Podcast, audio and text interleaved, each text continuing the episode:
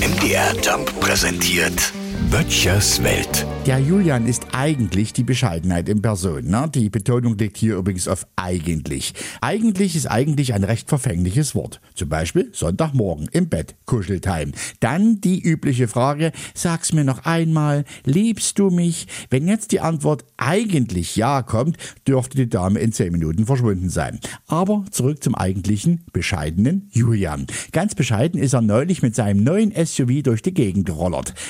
Langsam, natürlich, damit die Leute was zu gucken hatten.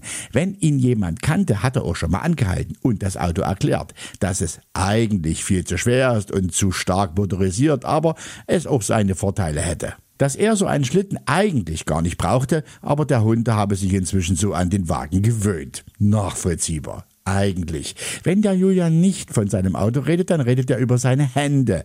Julian ist Linkshänder. Und das erzählt er jedem, den das interessiert.